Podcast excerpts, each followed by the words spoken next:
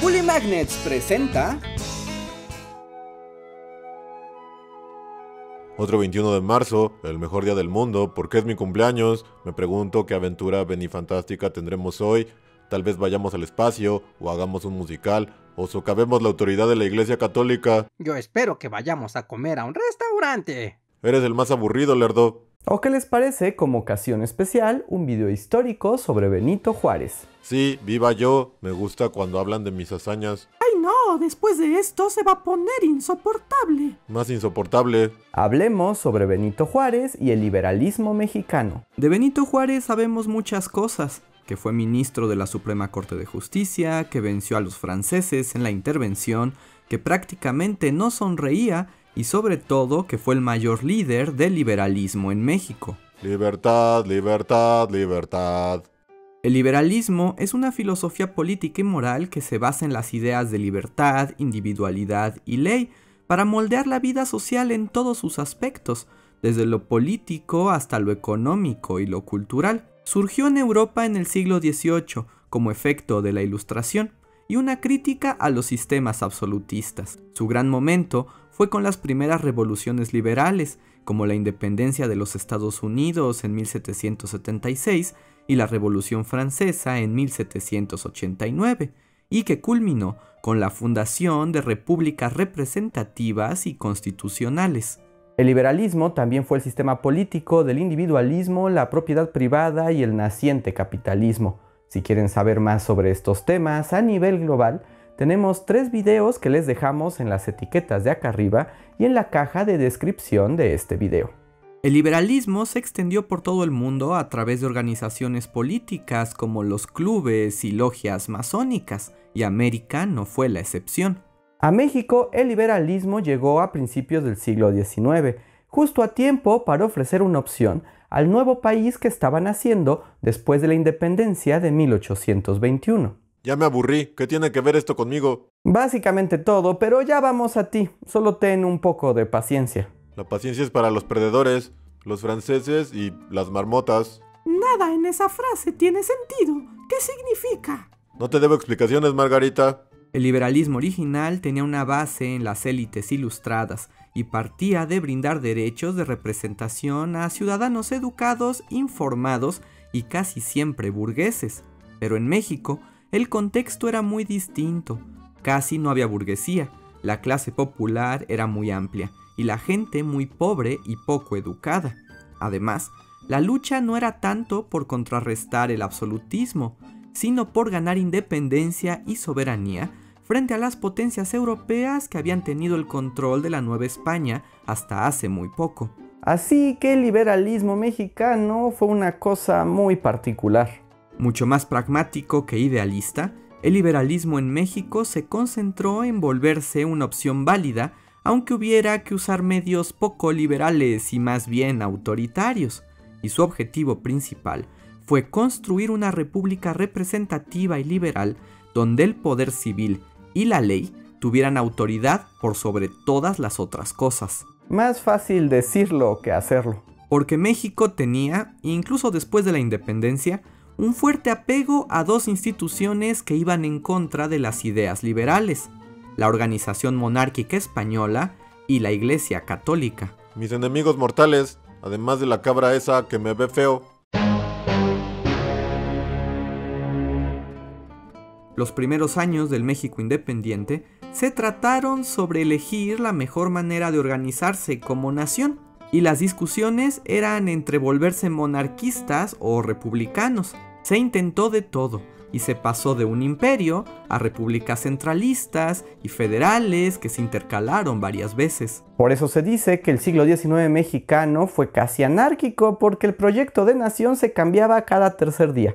Y si a eso le sumamos crisis económicas, invasiones extranjeras y que pesaban más las personalidades de los gobernantes que sus proyectos, bueno, todo era una locura. It's falling to pieces, falling to pieces, no lo olviden. Después de muchos conflictos, México optó por una estructura de república como la que querían los liberales, pero esto no significó que todos los liberales fueran iguales.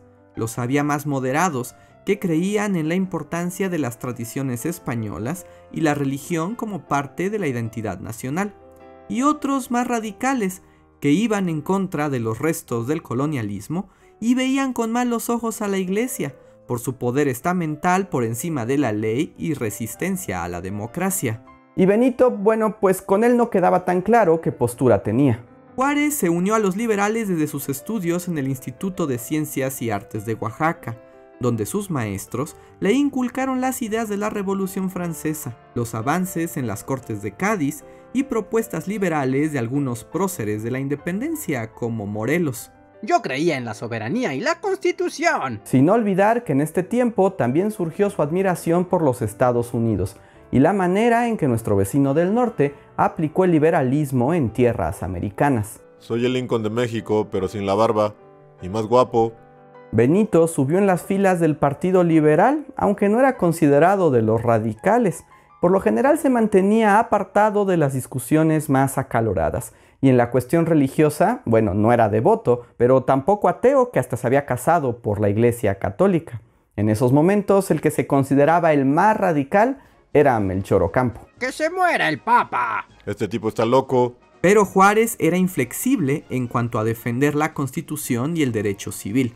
Su pleito con la iglesia era porque creía que detentaba un poder superior al de la ley, y eso no podía permitirse en una república liberal. Y lo dejó bien claro cuando se promulgó la Ley Juárez en 1855. La Ley Juárez suprimió los tribunales especiales de los militares y de la iglesia, lo que significaba que incluso los militares y religiosos podrían ser juzgados por tribunales civiles del Estado. Aquello era una propuesta muy fuerte, y los católicos le declararon la guerra a Juárez. ¡Se arrepentirá! Eso lo veremos, Otanudo. El Estado está por encima de su Dios, ¿me escucha? Por encima de su Dios. Ese tipo está loco.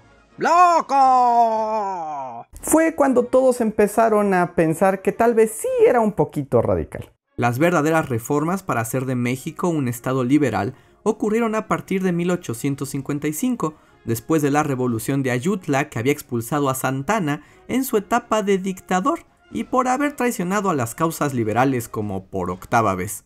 En realidad la postura política de Santana es más complicada que eso y no me parece esa postura reduccionista para explicar el gobierno liberal del 55. Mira gordito, este video se trata de mí y si tenemos que resumir todo el siglo XIX para hablar solo de mí, lo haremos. ¿Me entiendes? Lo haremos gordito. Para consolidar el liberalismo hacía falta una constitución y en 1857 se creó la constitución de corte más liberal hasta entonces. Con la ley Juárez y la ley Lerdo se reducía el poder de la iglesia. También se le quitaba autonomía al ejército. Y sobre todo, se le quitaban poderes al presidente para que fuera el poder legislativo el que tomara las decisiones más importantes. Y como se imaginarán, eso no le gustó mucho al presidente en turno, Ignacio Comonfort. Aunque era liberal, el presidente Ignacio Comonfort resultó ser más moderado de lo que se esperaba. No quería hacer enojar ni al clero ni a los militares, y le preocupaba que sin la autoridad presidencial no hubiera manera de gobernar el país, así que cuando los conservadores se levantaron en su contra por culpa de la constitución, ni metió las manos. Y fue así que comenzó la guerra de reforma. Si quieren saber más al respecto, también tenemos un video específico del tema. En ese momento Juárez era el presidente de la Suprema Corte, así que a falta de presidente, era él quien podía tomar el Ejecutivo. Cuando Ford se fue, Juárez decidió defender la constitución liberal y encabezar la guerra contra los conservadores. Mi prioridad es la constitución, y si además me convierto en el presidente más guapo de todos, pues aún mejor. Durante la guerra de reforma e incluso la intervención francesa, la lucha de Benito fue por la defensa de la constitución de 1857, sus principios liberales y la soberanía nacional.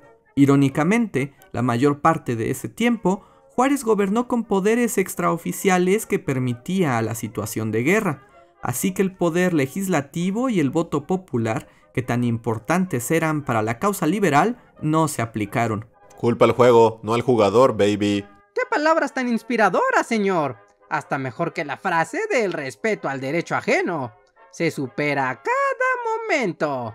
Ya sé. De hecho, cuando el triunfo de Benito y su visión del liberalismo fue absoluto en 1867, como que la constitución empezó a estorbarle. El triunfo sobre los conservadores y los franceses hicieron de Benito un héroe nacional.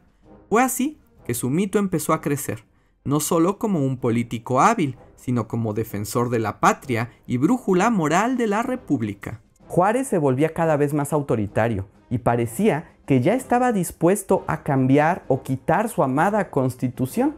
Pero antes de que eso pasara, bueno, pues se murió. Qué suerte para su reputación histórica. Una lástima que nadie pudiera continuar mi legado y engrandecer mi figura como yo lo hubiera querido. Buenas, buenas.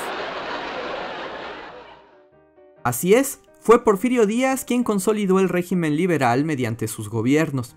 Lo irónico es que lo logró justo con el liberalismo mexicano y su forma tan particular, autoritario y personalista. Y por si fuera poco, para sustentarlo ideológicamente, fue Díaz quien construyó el mito de Benito Juárez y lo hizo la figura de liberalismo, justicia y patria que todos conocemos hoy. Y luego algunos de ustedes que creen que Juárez y Porfirio son polos opuestos. El liberalismo de Benito se basó en las ideas ilustradas europeas y trató de imitar el modelo estadounidense, pero fue muy particular al contexto mexicano, donde la pobreza y la falta de educación política lo hizo más autoritario de lo normal.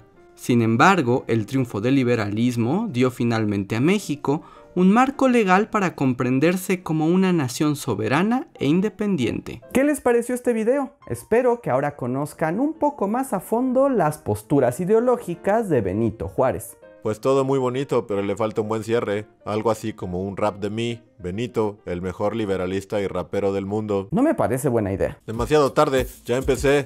Yo soy Benito Juárez y tú vas a ver que del liberalismo soy el proceder. Nadie le gana a mi constitución. De los liberales siempre soy el mejor. Ay no, ya me cerraron la cortina. Bueno, pues suscríbanse al canal, apóyennos en Patreon y eso. Nos vemos el próximo aniversario. Benito Juárez fuera. Adiós.